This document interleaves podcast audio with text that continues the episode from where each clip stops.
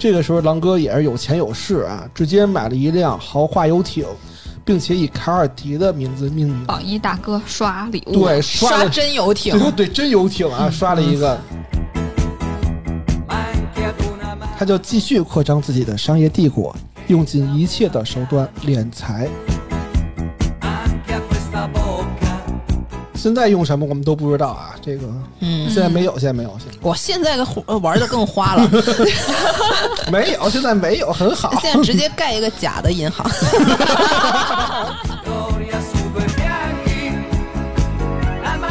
就想起沙翁的一句名言，叫做“上帝欲使其灭亡，必先使其疯狂”。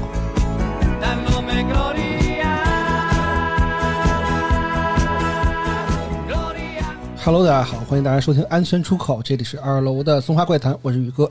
我是毛毛，哎，我是丽丽，哎，我们今天要讲的叫做《华尔街之狼》的原型啊，他是三分钟狂赚了一千五百万美金，三十一岁就成为亿万富豪，而且被拍成了电影。嗯，电影是谁演的呢？小李子哈，嗯，嗯对，而且这一期啊是把丽丽请过来之后，是我们一个第一次、唯一一期没有凶杀的，算是 感觉。嗯，对，但是我已经被你们带的，就是连咒我都敢看了，现在我 算是一个突破吧。传出去听《松花怪谈》有助于那个提升胆量，有功效是吧？那合着咱们台就我一人没看过了。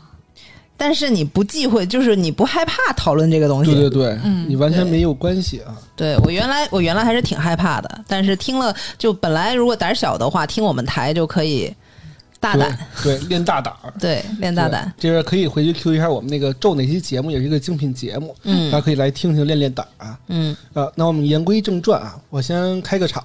嗯其实这个是在一个场景，在一九九八年，美国长岛的岸边，在一个豪华别墅里面，呃，有香烟，有酒精，还有各种的这种嗯帅男美女们就在那儿 pogo happy 呢。嗯啊，派对上呢一片奢靡，都是那种呃富二代呀、富家子弟啊，甚至一些金融大鳄们在那儿就是在那儿开那种非常奢靡奢靡 party，对吧？嗯，盖茨比那感觉，对，对对对。然后忽然呢，就是一阵尖锐的警警笛声就传过来了，然后随之而来的是一群警察涌入到人群之中，然后呢，直接走向了这个正在喝香槟的这个派对的主人，男主人，嗯直接用手铐啪把他的那个双手给扣上了。两分钟之后，所有人也是一哄而散，只留下一个偌大空荡荡的别墅，散发着酒精的气味跟香气。那么我们这儿说，这个被带走的人是谁呢？又因为什么事儿呢？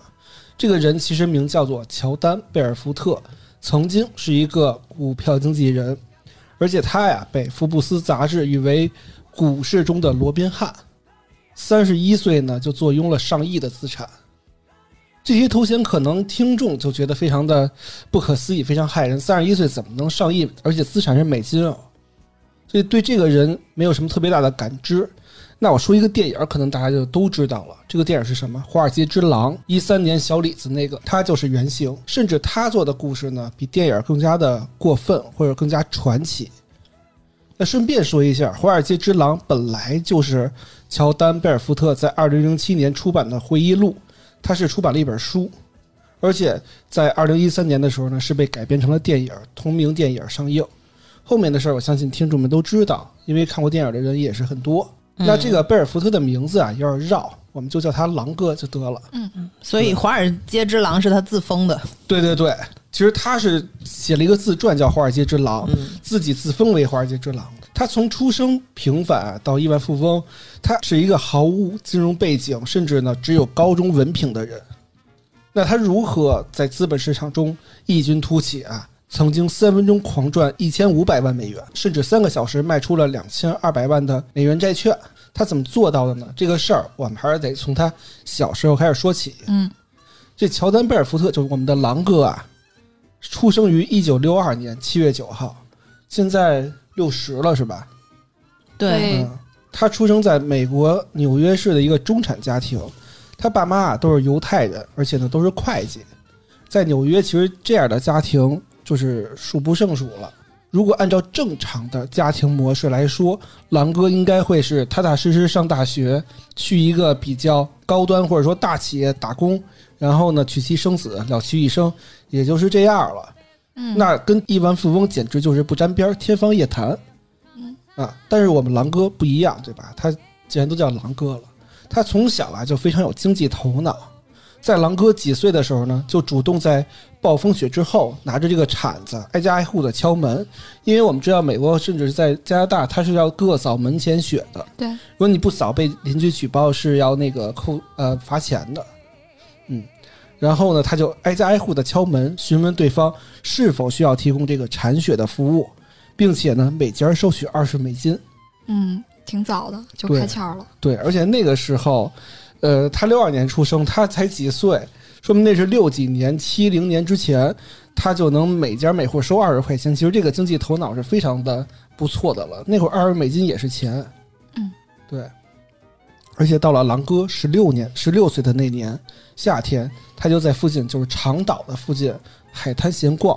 当时天气啊非常炎热，他就发现，哎，说逛着逛着，这人们都想买这个冷饮跟冰激凌，但是这整个长岛其实就只有一家卖这个冰激凌冷饮，然后都排长队，而且要走很远。对，走特别远。他就觉得，哎，我发现了商机，他就拉着他的发小，哎我们叫埃利奥特。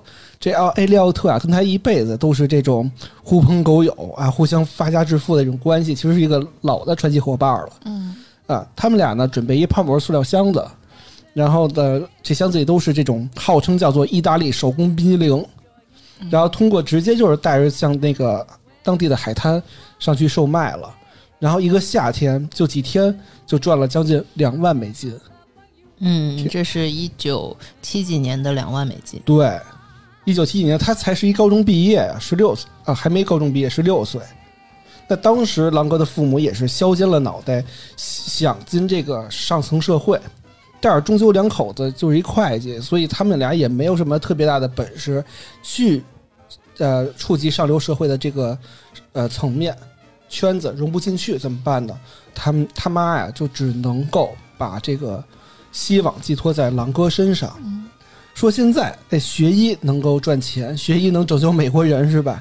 学医能赚钱，你以后呢一定要上医学院学个牙医。因为我们知道，其实当时就是美国这种牙医、律师什么的都是非常赚钱的职业。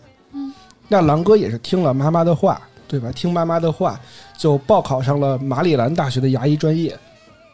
其实马里兰大学在美全美来说，其实算是，呃，有一些专业吧，算是全美的前几了。呃，而且他们用这个两万块钱付这个学费了。那结果，当狼哥第一天来学校上学的时候呢，院长就对他说：“说牙科的黄金时代已经结束了。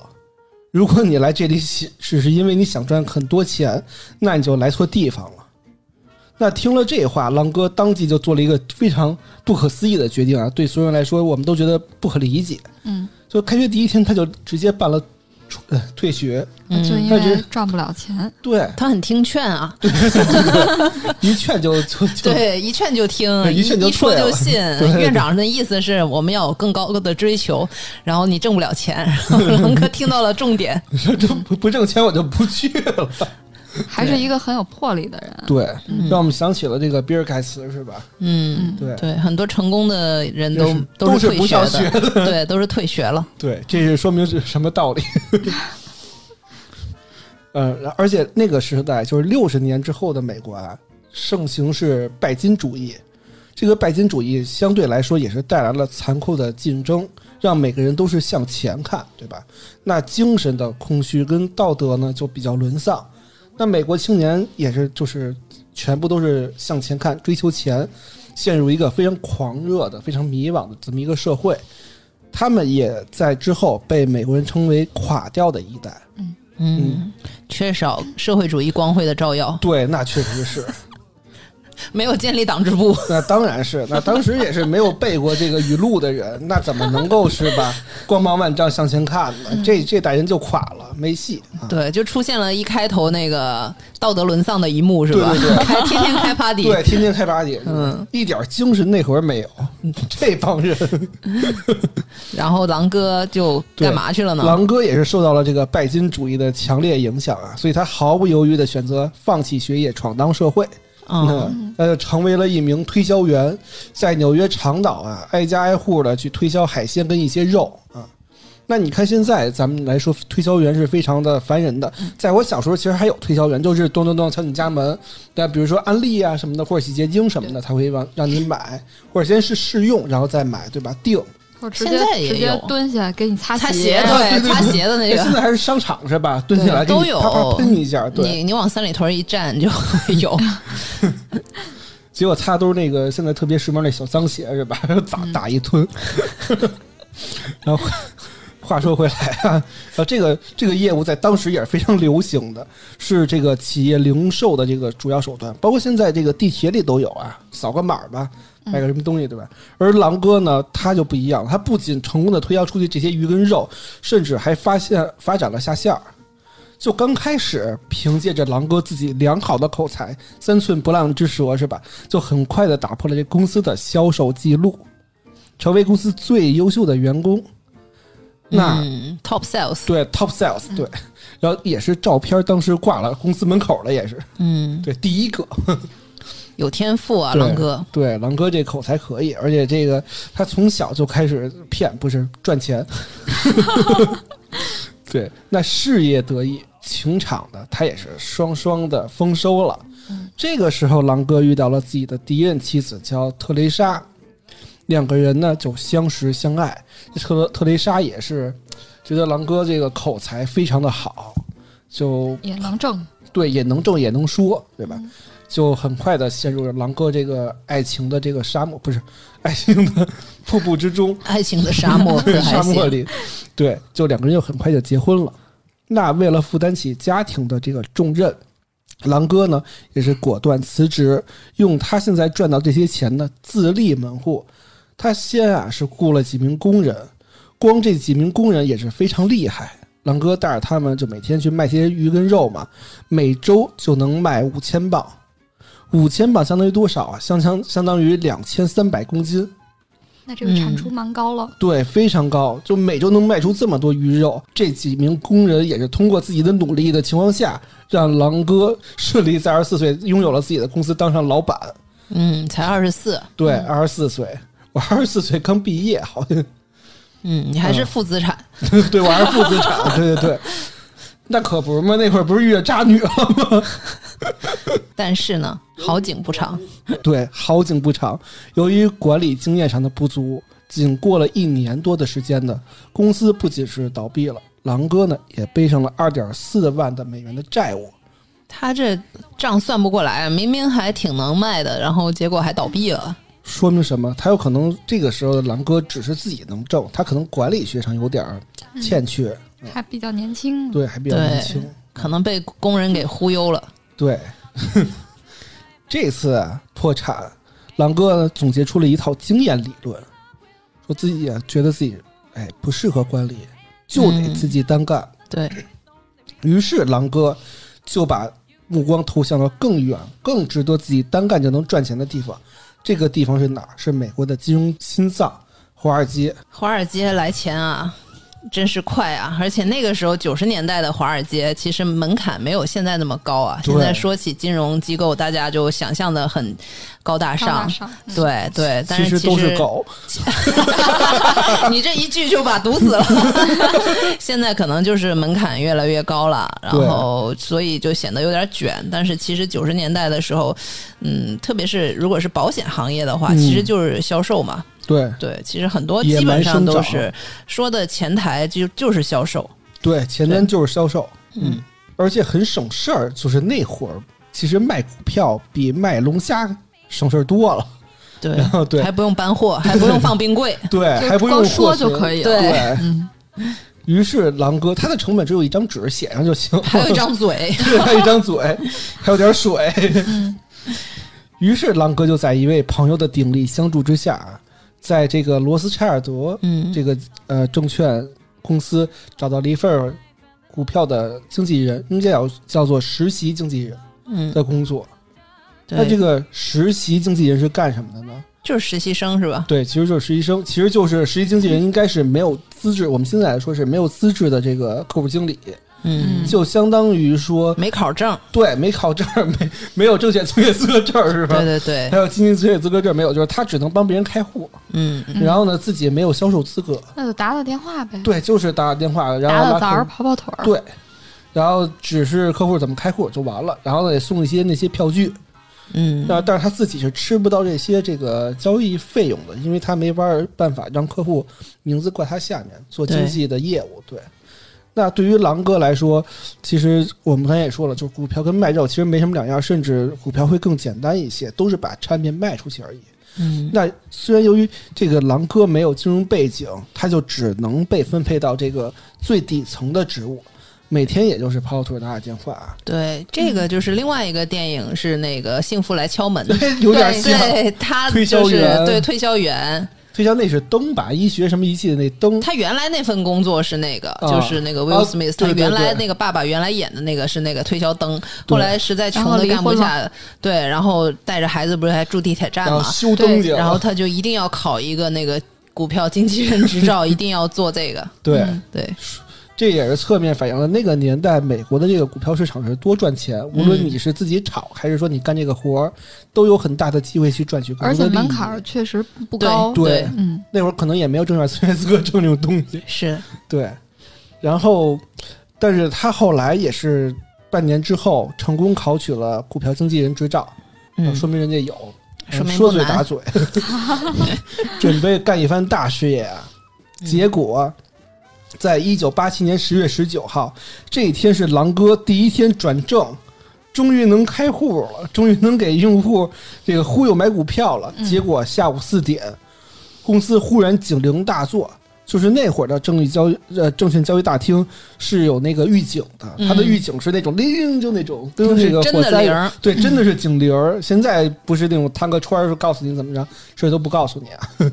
然后整个欧洲、欧美国家的股市全部崩盘，跌到了股指跌到五百零八点。嗯，那天被人们称为“黑色星期一技术上技术性调节，”，调整是吧？对，对，这个重磅消息。而这个老牌的这个罗斯柴尔德这个股票公司，一个月之后也是宣告倒闭。这太容易倒闭了，说罗斯柴尔德这是一个传奇大家族了吧？怎么说倒就倒？这是其中他其中一个业务，对对对然后就就说倒就倒了，那咱们狼哥也失业了呗？对呀、狼哥也失业了，他成为富人的美梦呢，也是就此就告一段落了。狼哥这八字不好，把 公司给干黄了，果然适合单干。说的是我吧，有天才，但是老破财是吧？对，这是狼哥第二个干黄的公司了。对对对对。失业之后啊，其实有一个人，其实我们在电影里也能看到，这个人对他影响很大，就是在罗斯柴尔德时期，他的主管，嗯这个主管其实也是一个非常极端主义者，他就是主张狼哥狼哥一定要狼性销售，就是你不要顾别人死活，你自己卖卖出去就完了，疯狂收割。而且呢，这个人还给狼哥推荐了一家仙股交易公司，从此也就开始了狼哥的传奇犯罪生涯。嗯那这个仙股是什么呢？其实仙股就是低于一美金的低价低估值股票，就是烂烂股垃圾股，说白了就是。嗯，居然还叫仙股，要反着反着叫是吧？叫好听点儿才能有人买嘛。那我们现在都叫妖股。对对，对呀，这么一说就都懂了。妖股其实也不能说是垃圾吧，就是就是看不懂。对对对对，就是打板人专用。对，那懂行的有钱人呢，他不会买这些号称仙股的垃圾股。嗯，那狼哥呢，就得致力于攻陷那些底层人群。就不懂的。对，就骗忽悠他们。而且你要知道，卖出这个仙股的佣金是百分之五十，这佣金太高了。嗯等于说用户买了一块钱，五毛钱都分给经纪人了。而这个蓝筹股，我们说就是优绩股，就是大盘股这种，它的佣金还不到百分之一。嗯，对，这其实好卖啊。对，但是其实这会儿佣金差太高了。嗯，那也就是说，每卖出一只垃圾股，它可以可以从中收取一半的高额金额的佣金，相当于五十倍的这个优级股的这个佣金。所以，其实它的诱惑非常大呀。但是，其实，在当时的美国法律里面，像弱势群体，尤其是这些不懂的或者是比较穷困的人民，售卖这些号称仙股的垃圾股是非常违法的行为，属于非常典型的金融诈骗了。但是狼哥当时已经顾不了那么多了，是自己已经成家立业了，然后我这干一家倒一家是吧？我必须得赚钱，所以他就就是老婆孩子在家等着呢，对吧？所以他呢就被欲望冲昏了头脑，决定以身试法，拨打了人生当中的第一个诈骗电话。结果果不其然，我们狼哥这口才是非常的了得呀，两分钟之后他就得手了，并且以高达两千美元的佣金。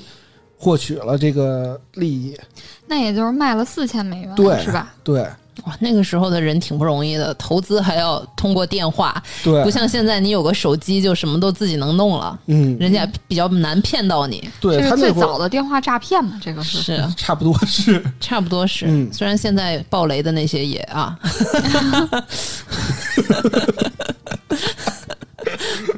差不多，差不多，差不多，对，那这个。不要老映射一些故事，我们是在九十年代的美国，太吓人了。不要害怕，什么时候都要警惕。我没关系，反正我现在不在金融圈了，这些会扎不到我。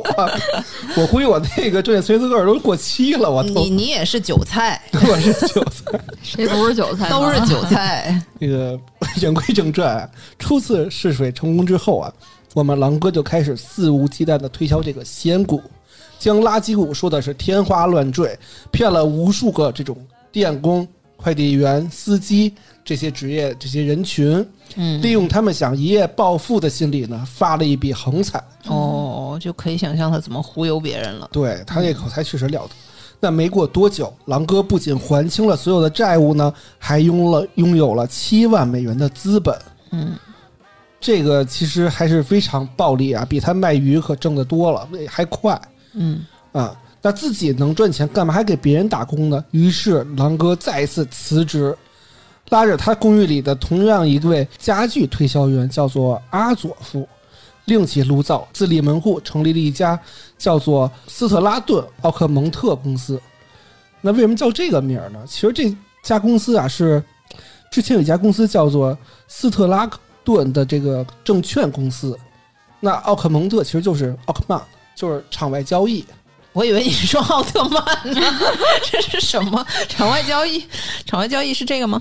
呃，OTC 哦，嗯，对，对，就是其实就是场外交易，就是说他没有这个资格，所以他就做场外了嘛。嗯，对。那狼哥是怎么操作的呢？他是先拿了这家绕嘴证券公司的这个 特许经营权啊。特许经营权其实就是打着，就是说你这公司给我授权了，嗯，我也能干这些活了。但是其实我表面上是没有这个资格的，我只是受到这公司的独有授权而已。说白了就是我是这家公司的这个经济业务的代理商，嗯啊，独家代理，对，是这个意思。然后呢，打着他的旗号，我就开始就是可以卖股票了。拉着这个客户买股票做证券经纪人，嗯，当然是因为特许的嘛，所以他只是在场外一直在做垃圾股业务。那慢慢的，他的团队呢像雪球一样，雪球越滚越大。朗哥就想，这也不是长久之计啊。向弱势群体推销这些垃圾股是违法的呀，那怎么办呢？对吧？嗯，树大招风了。对，那我们就做一些合法的事儿吧。我们卖富人怎么样？嗯。那卖夫人是吧？有钱人不不违法对吧？所以，但是有钱人谁那么傻买垃圾股？那就得包装包装了。于是，狼哥在八九年的时候注册了这个奥克芒公司，之前是一直在挂在人家公司旗下，到后来他就非常牛了，他甚至在后面的时候收购了母公司，啊，嗯，那成立公司第一件事就是招销售，向员工传达这个叫柯达推销术。什么是柯达推销术？其实柯达先推销术简单来说就是推荐让富人获利的蓝筹股，以此为诱饵，再抛售出垃圾股，就是挂羊头卖狗肉。对，就比如说我先给你推一些好赚的。嗯，其实就跟那那个那个那个 P to P 一样，就是我先让你获利百分之五十，我真给你钱，你钱来了吧，然后我再让你买妖股。嗯，嗯，就是当时是利用了 信息不对称，是吧？对，确实是这样。对，而且刚才我就在想，那个富人和穷人，嗯，你就可以理解成为他那个穷人的那个抗风险能力是比较低的，对，然后富人的话，他是抗风险能力比较高，也是经过了市场的毒打了，应该对是。对，就有钱骗，然后那个就觉得说骗富人不犯法，对，而且你看，穷人你骗了他所有的钱吧，他真的是这种活命钱有可能，他跟跟你玩命。嗯，这富人他最多就是就是告你骂你，他找你，他也不会说真玩命怎么样，不会拿刀砍你，对，吧？不会拿刀砍你，没有人身风险。对，不会是你妈退钱那种，帮我逼一下。对，然后这还不算完啊，就是在狼哥疯狂的扩张之下，他每周就能赚六万美金。每周，嗯嗯，每周，嗯然后而且看到柯达推销术如此有成效，狼哥直接打起了人海战术，对吧？我这么多人能赚每周六万，那我再多一倍、多两倍，对吧？所以他雇了超过一千个经纪人，专门做仙股销售。哎呀。感觉这个骗术都是换了时代不换汤不换药，还真是这样，现在 AI 打电话推销，而且还喂听不出来。喂，哎，是是是？喂，你好，哎哎，你好，绝了！而且后来狼哥还是这个不过瘾啊，因为经济业务哪有 IPO 赚钱，对吧？哦，嗯哦，那狼哥你在二暗示什么？我没有指桑骂槐了。嗯狼哥二话也没说啊，就是把母公司收购之后，用了拥有了全牌照啊。嗯，那全牌照狼哥呢，直接参与了总额超过十亿美金的股票发行，包括支持鞋类公司叫做 Stephen Madden，对。这这牌子现在还在呢啊！啊，是吗？对对，这是一个蛮有名的 牌子啊，哇，你看狼哥多有名，对，居然居然参与了这个公司，而且惊奇的是，这个公司居然还在。对，公太久远了。嗯。对，参与了他们的公开募股，而且通过哄抬股价呢高位抛出，在三个小时之内啊，就这个我们狼哥为自己敛财了两千二百余万，嗯，果然是狼啊！那 果然是个狼，嗯。他不是真狗，他是真的狼。嗯，啊，最终狼哥也是喊出了这个老传销人的口号啊，说我们只要敢想，就可以把整个公司捧入云端，喜提 喜提特斯拉，对，喜提特斯拉。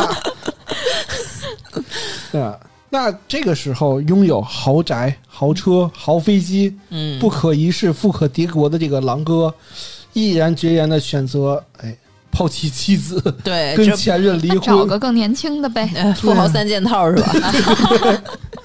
经典的是这个有了钱看不上原配啊，三件套。那他也是在一次派对偶然的机会上，狼哥遇到了自己，宇哥乐的，因为我觉得不是很偶然，就是这人去的。对，狼哥遇到了年轻漂亮的英国模特卡尔迪，卡尔迪，嗯，一眼呢就爱上了他。这个时候，狼哥也是有钱有势啊，直接买了一辆豪华游艇，并且以卡尔迪的名字命名。榜一大哥刷礼物，对，刷刷，真游艇，对对，真游艇啊，刷了一个。哎，这游艇有来头，这游艇是一九六一年为 Coco Chanel 建造的。哦，对还是古呃那个叫什么古董游艇，对，不过这游艇在九六年六月的时候呢沉没了，原因是因为狼哥呢开爽了，船长说别去了，他说我非去，然后就触礁沉没了。有钱任性啊！对，有钱任性啊。呃，最终呢，狼哥也是如愿以偿的娶到了这个英国嫩模啊。嗯，后来这个卡尔迪还为狼哥生俩孩子。哎，这不就是那个电影里面那个金发的那个女生演的那个角色吗？是的，是的。那个经典海报不是他拿那个脚穿着高跟鞋去踢那个小李子的脸那哎，对，是那个。那这个如此嚣张奢淫啊，这个骄奢淫逸，美国执法部门不查查吗？其实他这种做派，呃，周边人都看不下去，所以呢，当然引起了相关部门的警惕。那美国证券委员会呢，也派出了专家调查，但是我们知道这。一旦什么人挂上了专家，他准没用啊！你这已经不是暗示了啊！没有，我没有指桑骂槐。嗯，当这个客户名单摆上来的时候呢，这些专家也无能为力，是吧？因为名单上全都是身有价钱人啊对几百万的富豪，但人家都没说什么，你瞎调查什么呢？对吧？就是，就像宇哥说的，不跟我要钱的我不要。什么鬼 啊？这个，而且美国法律啊，只规定了不许向弱势群体出售垃圾，不许向没有抗风险能力的，对，对，等于说你是 R 一对吧？你嗯不能那什么，你 R R 三 R 五，哎多少来现在现在也不行，现在 R 二的也也爆？R 二都开始爆了，对。绝了，绝了，已经开始向弱势群体出手了，是吧？没有没有没有，R 的 那个有钱的也报，信托嘛，哎呀，哦这这又不能播了，不说了 是是那会儿美国的是吧？啊，对对对对对对美丽国的美丽国对的，对对对对，嗯。然后最终这个 NASD 也是首次的调查草草收场，只找了几个非常鸡毛蒜皮的理由，嗯向这个奥蒙奥克曼公司开出了十万美金的罚单，就相当于什么你们销售的这个场地不合规啊什么的，你们的话术有问题啊什么的，找点借口。对，找点借口。对，那这些钱其实对于狼哥来说，连一周的钱都不到啊，就是人家一周挣六万，还是那会儿的，后来不是招了一千个人吗？那就不止那，么多，那不止六十万了，对对对。对那其实这次警告，狼哥也是完全觉得他是胡扯啊，没每个放在心月警告一。次都无所谓。对，来吧，当当税了是吧？当保护费了，他就继续扩张自己的商业帝国，用尽一切的手段敛财。那有一次，证券委员会的调查人员正在公司进行查账的时候，朗哥却是面不改色，心不跳，坐镇办公室，直接指挥自己手底下一千个经纪人哄抬物价，哄抬股价，价对，对，是股价物价没有哄抬啊，创造了三分钟入账一千二百五十万的奇迹。嗯，公然坐庄，对，公然坐庄，然后这调查人员都看傻了。那如此的这个藐视法纪跟商业道德，但是所有人呢都对此束手无策。说到这儿，其实我想先说说这个狼哥的赚钱模式，然后呢，对一些金融小白们呢做一些小的普及，就是说这些钱到底是怎么坑过来的，是吧？嗯嗯，但其实我给你举一些例子，你们肯定就懂了，因为现在也有。对，就是换汤不换药，首先，狼哥的职业我们说白了就是一个股票经纪人，说白了就是理财顾问，卖理财的，嗯，卖股票的。实际上，你只要在他户下开户，他就能挣每笔的交易费。只不过现在便宜了，现在可能万三，经纪人可能收的只是万三的百分之三十八左右。就基金经理，对对，就是基金经理一样的，一样的。嗯。但是呢，那会儿是贵的，那会儿其实蓝筹股也有百分之一呢，这个西安股有百分之五十，是相当多的。对，就相当于你只要钱越多，或者你交易频次越多，他就赚的越多。嗯，所以呢，他怎么卖呢？他扩大销售，就是高压销售，就是说现在不要幺九九，也呃不是。不要一千九百九十九，也不要九百九十八，只要九十九块八，就马上抱回家，是吧？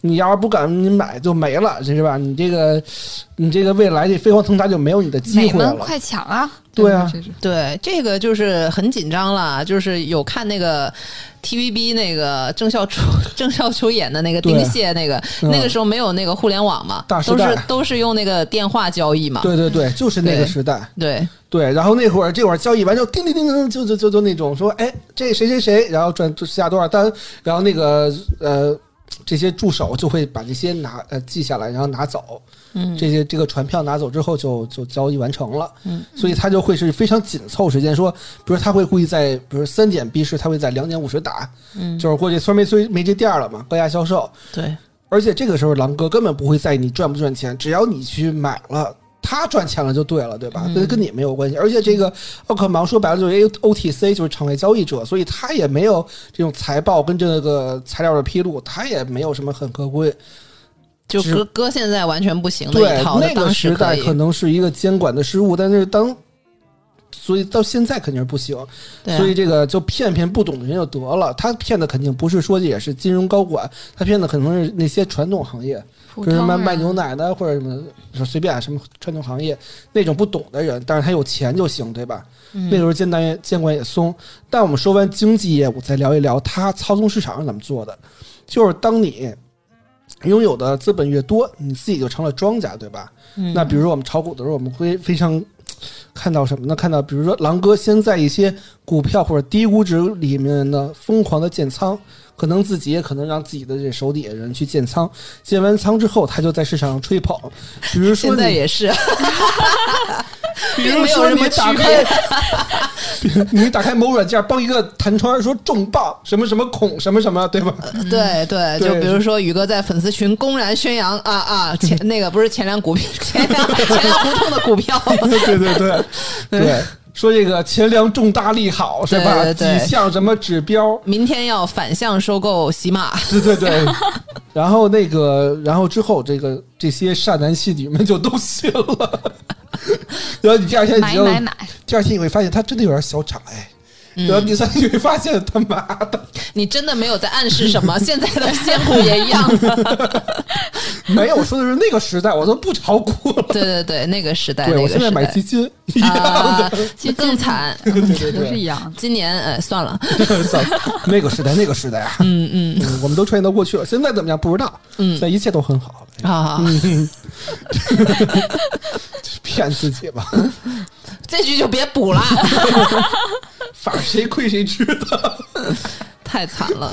嗯对，而且那个时候他卖的时候，他还得骂你呢，骂客户说当初，比如比如那个他建完建完还要，PUA 客户，对他建完仓之后吧，他那个卖完之后，他还 PUA 你，他说哎，当时让你卖你不卖，活该是吧？就得跟着我买，你看谁谁谁跟着我买就赚他就完。全利用人性的弱点。对对对，对，而且影片里头有一个非常经典的桥段是什么？嗯。朗哥通过私人代持嗯。买下了大量的原始股，就是那个鞋的那个，哦，让奥克蒙作为承销商直接把股票在纳斯达克搞上市，通过自己经纪人团队呢，跟这些投资人说：“哎，这个上市了，我们要快认购原始股，拉高股价之后，直接代持离场，套现离场。这个就是操纵股价、”嗯内幕交易，嗯这个都犯齐了。嗯，对，还真是这个很经典的，嗯所以就是我们看到某个原始股也会说重大利好。嗯，我们真的在说以前哈，呃，对对对，对，就那会儿打，疯狂暗示。对，就那会儿也没有什么打新的概念。然后就是，然后就是洗钱了，嗯就是通过多个账户像瑞士银行、蚂蚁搬家一样，一点一点洗钱洗过去。不过后面那个打原始股跟洗钱这个伎俩，在现在来说可能就比较低端了。现在用什么我们都不知道啊，这个嗯，现在没有，现在没有，现在我现在个呃玩的更花了，没有，现在没有，很好。现在直接盖一个假的银行。问你吓不吓人？真要命，这掰不回来了。这个，掰不回来了。那我们言归正传啊，我们看到狼哥赚钱的疯狂之后呢，就想起沙翁的一句名言，叫做“上帝欲使其灭亡，必先使其疯狂”。嗯，那看到监管部门都对他没有办法的狼哥呢，更加的嚣张，开派对、酗酒、嗑药，甚至拉着员工一起参与进来，而且请来大多这个美女尽兴的，就是也不知道哪家公司都是这样，开着年会的时候请一些大美女过来助兴啊，。对，也不知道。对，请一些什么影视明星 A 什么 V 那个，呃，不知道是哪个公司，对，这不知道是哪个对对就就狼哥公司，就只有他们公司那么干了。我们我们公司年会都是清明才开的，一看就效益不行。清明 那时候便宜啊，绝了，而且已经几年没开了。对，因为现在清明节不是对，现在过了，现在清明节不许做。明明年清明开今年的年会，对对对，过去五主要因为年防疫啊。过去五年我们怎么躺被从被窝里开？没有，老段受到了启发，咱们台的年会也清明才开，不是中元节吗？可以 预告一下。对啊，咱们中 中元元节，是吧？对要开年会了是吧？因为中元节那天离咱们台建台时间其实就差四天吧。好吧，好吧，就为了好记，其实对对对行，对，然然后后然后啊，这就个开始引起了注意是吧？，对引起了注意，引起了这回是狠角色啊，是 FBI 的特工，叫做科勒曼。FBI 还查经济案呢。对，FBI 其实这是他们什么都管嘛，嗯嗯，然后已经盯了狼哥很久了。哎，不得不说，这个 FBI 确实有两把刷子，他们没有像之前那些假专家一样啊，轻举妄动，轰轰烈烈的一顿查，一一顿打脸，嗯，而是这个明修栈道，暗度陈仓。嗯那究竟是怎么回事儿呢？首先，我们这科勒曼这科神探啊，他先是多次向奥克芒公司的员工打听消息，说：“哎，你们最近这老板够有钱的啊，是不是有点秘诀，让哥们儿也赚赚钱，嗯，是吧？”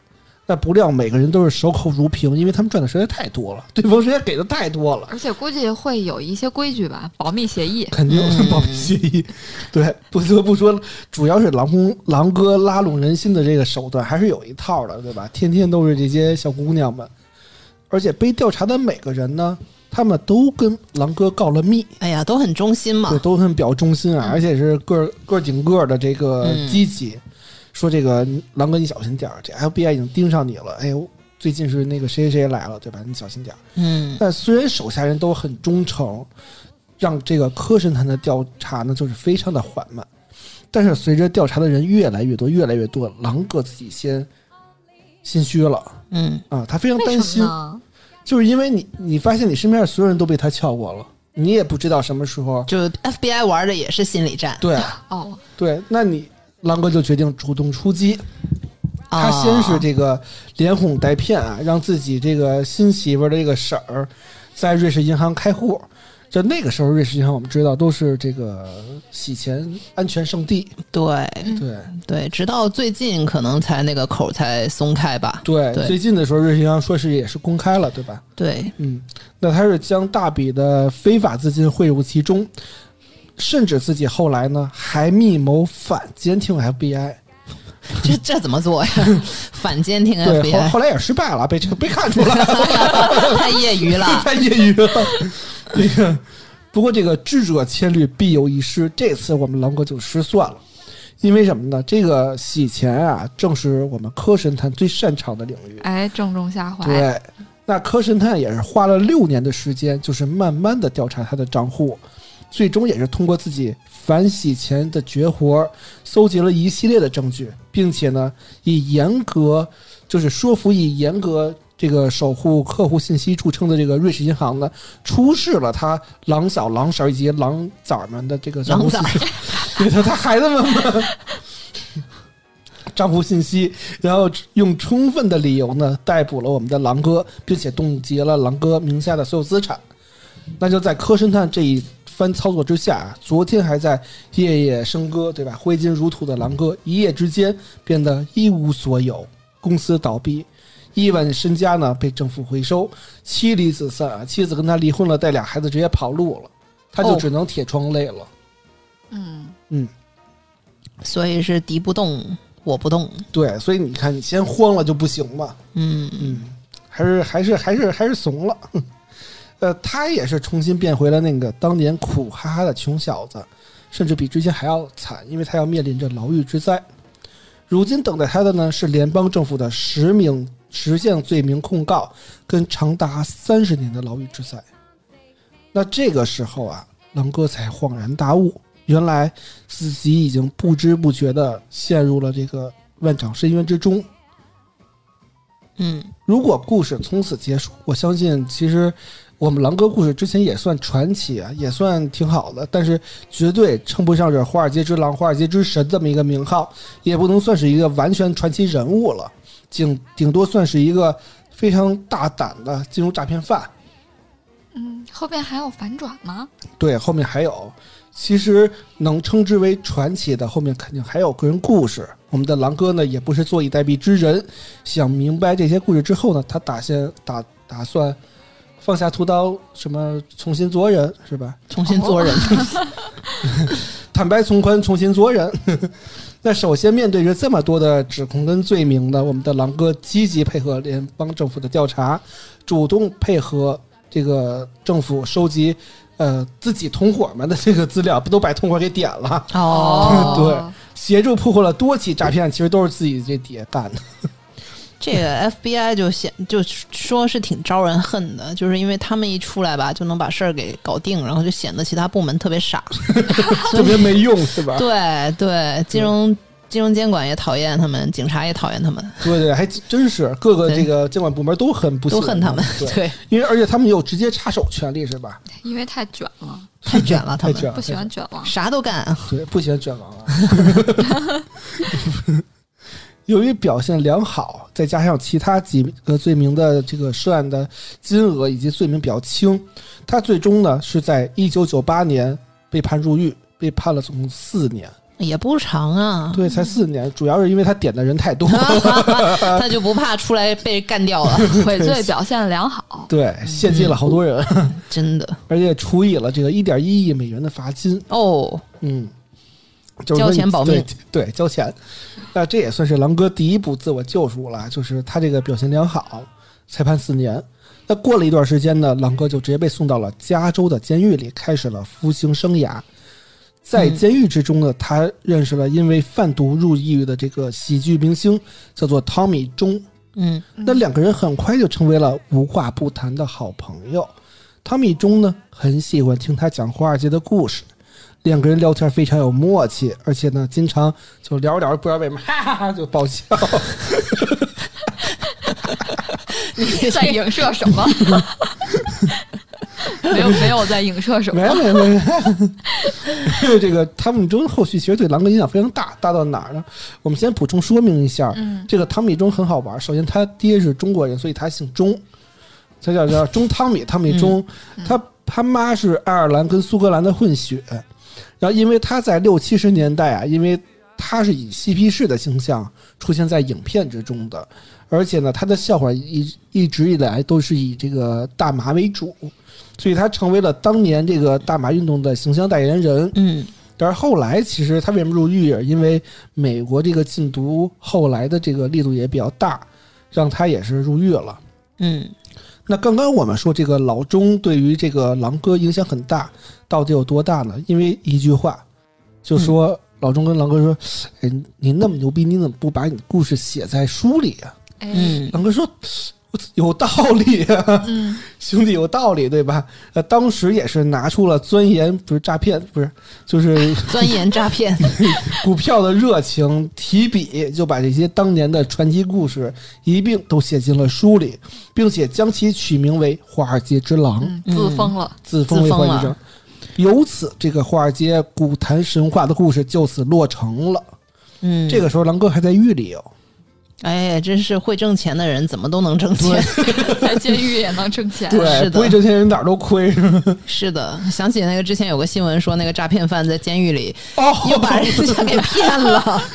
说对，骗了一个是那个什么无期犯，说我能帮你，我能帮你你捞出来，捞出来，变成呃，对，变成那个啥减减刑。不是骗了一个死刑犯，说我能把你变无期。对，你都不想，人都你自己都在监狱里呢，你怎么捞人呢？所以那评论说不要怪市场，对，对，不不要怪市场不好。不要怪大环境不好，有能力的人到哪儿都有很有能力。是的，狼哥也是一人才啊。对，而且这个时候很多出版社就听到了狼哥要出版的消息，一拥而上，最后一家出版社以两百万美金的价格买了他的版权书稿。嗯，就在监狱之中哦，写一书两百万美金，这真的是很传奇。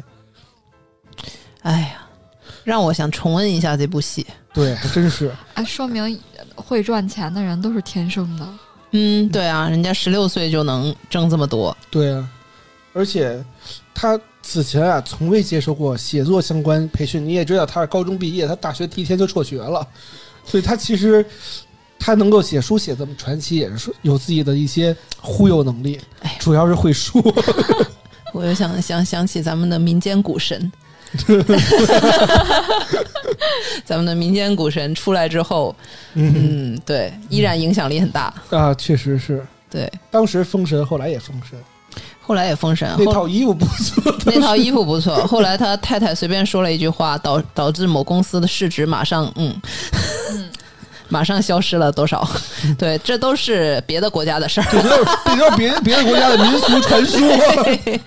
嗯，对对对，嗯，嗯，不过倒是想起一个美剧，你们有没有看过？叫《亿万我看过 Billions》啊其实就是挺有也有这个它的痕迹。有点儿有点儿。对对，嗯，后来的故事我们就都知道了。好莱坞的著名导演买下了这个故事，并且以这个小李子莱昂纳多当做主角拍摄了同名电影。上映之后呢，有不俗的票房，于是全世界见证了狼哥如过山车般的跌宕起伏的人生。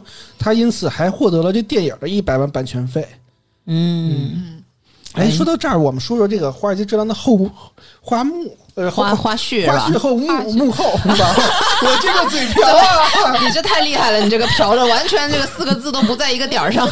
张张亮啦啦啦，瓢泼大盆，居然都知道你在说什么，没少刷抖宇音。宇哥独有的这个嘴瓢。对对对，对，嗯，所以为什么人浪哥也要因为不嘴瓢就能听得懂？你这个有一天有人冒充你的话，我们能一眼就能看出来他不是你，因为他不嘴瓢。说话太流利了也不行。，不行。对，那这个小李子在接受采访的时候强调说，他在《华尔街之狼》中的这个某种啪啪场面都是亲力亲为，绝对没有替身。他当他的派色戒是吧？对对对，亲力亲为可还行不不不，这就不用替身了，我自己来就行。哦。对而且呢，影片之中有很多令人发指的场景都是真实存在的，比如说一个女员工花一万美元剃光头，这咋回事儿啊？就是狼哥说说你要剃光头，我就给你一万美金。哦，对对对，哦嗯，嗯，甚至呢，演员为了还原真实情景，他们中的这些吸一些什么东西玩意儿，也是戏份也存在的。不过演员实际吸的是维生素 B，那肯定啊，拍个戏把命都搭进去了。那倒不必。因为是维生素 B，所以呢，不仅真实，而且它其实是有一些这个兴奋作用，就是有一些活力作用的。所以嗯，演员其实还是挺有劲儿的。嗯，嗯而且还有一个小花絮是，狼哥最后有一个就是在场一个客演串了是吧？那个人就是狼哥本人。嗯，嗯，对，呃，有一个小记录，《华尔街之狼》是在对白之中使用 fuck 最多的非纪录片儿，哦，你这又要被逼掉了。嗯，呃，呃，the F word，对，呃，总共出现了五百零六次。五百零六次还有人数。对呀，怎么还有人数？然后呢，这个当时与年过六旬的前棒子女郎这个呃乔安娜这个拍吻戏的时候呢，莱昂纳多非常的紧张，导致那段戏 NG 了二十六次。这也不知道是非常紧张还是因为什么。这这为什么会多跟一个年年过六旬的女郎对戏呢？令我又想重温一下，难道被潜规则了？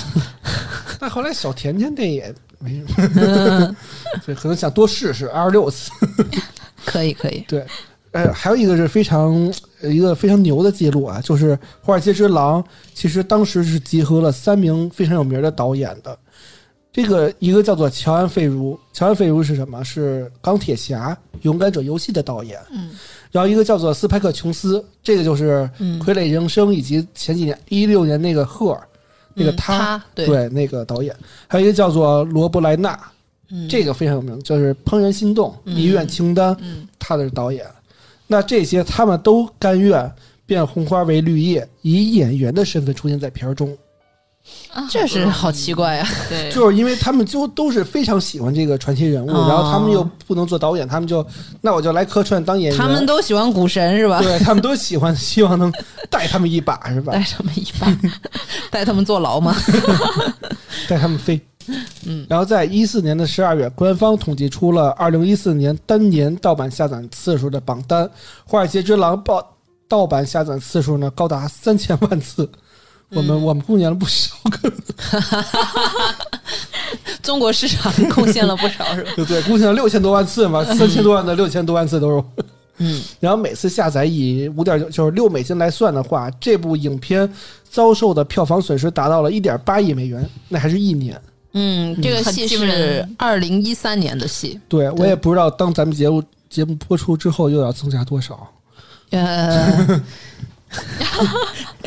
这个你搜搜看，各大网站可能有免费的，对对这个电影会员免费什么的。对，这个电影 豆瓣评分是八分，但是它的书豆瓣评分八点二。哦，这也不仅是，而且他不仅有只有一本，也不仅只有一版。他曾经写过两本回忆录，一个叫《华尔街之狼》，一个叫做《抓住华尔街之狼》。出了一再出自，己怎么犯罪的，跟自己怎么被抓的。一个一个闭环，就是钱都让你赚了。对对对，而且呢，在大概四十多个国家都出版了，被翻译成了十八种语言，这还不算他的衍生书。嗯，嗯他这也挺好的。我看到那个豆瓣他们有一个提炼了他这本书里面教销售的一些秘诀。嗯他说，《华尔街之狼》销售成功五个因素：第一个是产品，第二个是你本人，第三个是你代表的公司，第四个是降低行动门槛，第五个是提高痛苦门槛，值得每个销售员一读。他说五个核心要素是：第一是潜在客户必须热爱你的产品，就你必须要就算是垃圾，你也要热爱你的垃圾股，培养你自己对垃圾的感情。第二是潜在客户必须绝对信任你，并和你产生共鸣。哦，这个就共情能力很强了。然后这这对是邪教吗？这这样才能骗到钱啊！第三就是潜在客户必须信任你的公司，和你的公司产生共鸣。然后第四就是降低潜在客户的行动门槛。第五是提高潜在客户的痛苦门槛，就是我们刚才说的，你打给他说你赶紧买，你不买的话，明天就是涨了。我觉得能做出这几条的只有一种情况，就是你被绑架了，你爸你妈是这么着急的。那很多销售培训可能多多少少都有这么几点吧。对呀、对呀、就是传销其实也有这种。是，对对，就是洗脑嘛，就每天跳操。而且那个说那个传销很可恨的，就是他其实就是骗，就是一些受教育程度不高，哦但是又想挣钱，对，然后就用一些呃，就是比如说有一些呃二三线城市的呃要照顾孩子的妈妈，嗯。然后他就会给你洗脑说你要做一个独立女性啊，你嗯。不能靠家里人给你啊，你不能靠老公啊，然后你看你能卖我们这个什么什么酵素，你就能喜提玛莎拉蒂，做一个独立女性。然后我觉得反向的这种洗脑也很过分这不就是 PUA 吗？啊，对啊，这不就是朋友圈常见的套路吗？对、啊对对，那话说回来啊，由于这些以上的优异表现，我们狼哥呢，其实实际上只在监狱待了二十二个月就被提前的呃保释了。就四年多变成了两年多，对。从一开始的三十年变成现在的两年多，对，不到两年，嗯，一年零十个月，哦，嗯，二十四个月是二十二年。传奇。嗯，出狱之后呢，他的新书售出，成为美国最畅销的畅销书榜首。嗯，呃，如果你想变成富有，就要全身心投入，这就是狼哥的秘诀。不管在于哪一行，他都充满着探索的精神啊。那出狱之后呢，除了写书，他还开始了第二步，就是知识付费的行为。之后，知识付费，对，他就开始巡巡回演讲了，是吧？嗯什么态度他都上了，对吧？TED，让学生们以自己为戒，不要触犯法律的底线啊。所以我当时在搜狼哥的这个词条的时候，发现他的 title 是什么？是美国股票经纪人以及励志演说者。嗯啊，嗯就变成那种什么了？反向营销自己了。对对，就是他自己已经变成了一个 IP 了。对，嗯，那通过励志演讲，初代网红啊，对初代网红，通过励志演讲积累了人气之后呢，狼哥也是回归了老本行，做销售培训。对，也是说出了那五点五点精神。对，对，经过几年的努力呢，他成为全球最热门的这个销售讲师，每次出场费高达十五万美金。嚯，对，虽然跟原来三分钟几比几千万比是微不足道，但是已经相当够可以了。我又想起我交那六千块钱的智商税。对，感兴趣的可以搜我那集什么六千六百六千六百六十六什么六千六千八百八十八对的对对，对智商培训费。智商培训费。哎呀，没事，以后你也你也给大家上这课。不不不不不，这个昧心的钱不能挣，嗯，所以所以当不了华尔街之狼，只能当金融界之狗。金融界老王，华尔街之狼不行，金融界老王之。之搬砖狗。对，哎呀，不过后来这个狼哥有个后续花边这个培训的丑闻啊，嗯就是由澳大利亚的这个 Seven News 跟这个《星期日邮报》牵头一项调查，发现狼哥与一些啊负责这个就业公司存在联系，就是说说白了就是你听狼哥的培训，你花钱，我们给你提供就业机会嗯啊。他们这个培训公司旗下有一个叫做面对面培训的机构，而狼哥呢拥有这个机构的多数的股权。这个品牌呢，在布里斯班的这个酒店经常举办狼哥的研讨会，大力推广。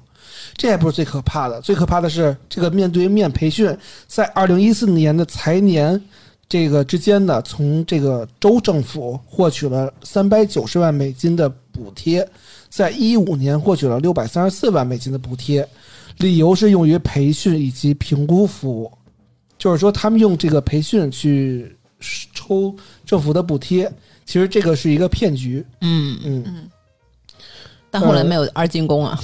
那 那后来也是洗白了，洗白了。嗯，对，其实这个洗白，我后来查了一下，跟他小时候十六岁玩那个就是卖冰棍的那个人有关系。啊那个人也是替他去，就是抽了一些税进去，嗯啊，所以才免了这个。但后来我们最后再说说狼哥的个人生活啊。我们之前不是说狼哥在经营奥克芒的时候就已经跟他的第一任妻子离婚了嘛？娶了这个英国嫩模，生了俩孩子。后来狼哥锒铛入狱之后呢，妻子带着俩孩子就跑了，跑路了。跑路了。对，嗯。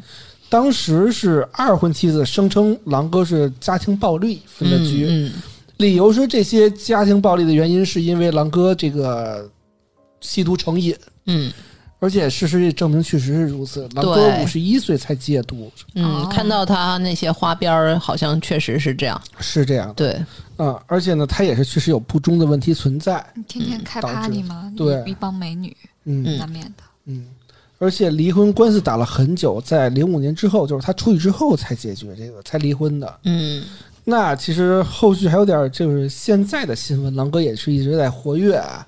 嗯在二零二一年秋天，就是去年秋天的时候呢，一个黑客从狼哥的加密货币钱包中窃取了三十万美金的数字代币。太潮了，还加密货币了，哦，我跟你说，狼哥其实对币圈颇有研究。比如！他一直，他我最近的新闻是他一直在警戒说，你们不要碰狗币跟柴犬币，这俩币。多新啊！这对，个多新鲜啊啊！他说：“你，我现在准备弄一个狼币。哎，还真是，就是有公司让他弄狼币。嗯他说天我，他说我拒绝以狼狼哥为主题的 NFT 的支付机会，NFT 他他拒绝，他嗯他理由是什么呀？说这些人现在都不守政府规则，”哎呦我去！强调政府越早介入，越加密货币就越开始变成了一个遵纪守法的人。把自己而且还给呼吁强强行洗白。洗白了。哎，对，甚至他本身是很多币圈公司的持股人。啊，对他，他说我可以轻松赚到一千万美金，而且我是区块链的粉丝，本身我就是多家加密加密货币的初创公司的投资人，但是那里有很多骗局啊，很多没有意义的这些。呃，bullshit 那个嗯 coin、就是嗯狗屎币，嗯然后呢，为了将人们与他们的钱分开，所以我非常期待监管部门的出手。哎呀，感觉狼哥又要玩一鸡两吃了，对，因为狼哥认为最后比特 真可怕！对，因为前天还是大前天，狼哥说比特币会飞，啊，会你看，起飞你看，你看，哎呀，狼哥的故事还在继续。对如今狼哥是拥有自己能力，养了三个儿女啊，住在那个美国郊区普通的三居室里面。虽然不再有宝马香车啊、别墅美女，但是繁华之后的平静心情呢，才会让人更加安心吧。嗯，那有人说狼哥没有得到他应有的惩罚，毕竟他才进去二十二个月。没做多久，其实对啊，而且又挣了不少钱，对对，让人眼红。但是他已经在积极的补救自己犯下错误了。他出狱之后的收入呢，有一半其实是要还债的，哦，就是他要吐回给那些曾经的受骗者，嗯。也用于自己所知道的方式呢，默默的回馈着社会，比如说告诫别人不要买狗币，真的狗。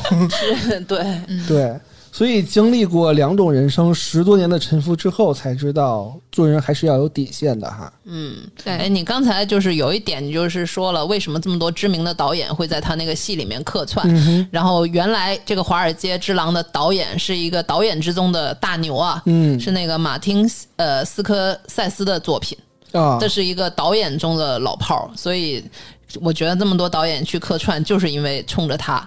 那我们这期就先到这儿吧。节目感兴趣的可以关注我们的公众号“安全传达室”，然后呢加我们小编微信，跟我们进群互动啊！感谢大家关注我们，多多点下关注。啊，那我们这期就到这儿吧，感谢大家收听，这里是二楼的松花怪谈，这里是嘴瓢嘴瓢的宇哥。对，这是嘴嘴瓢的宇哥啊。好，我是 Lilian 呃，我是毛毛，哎，我们下期再见。啊，嗯再见，拜拜.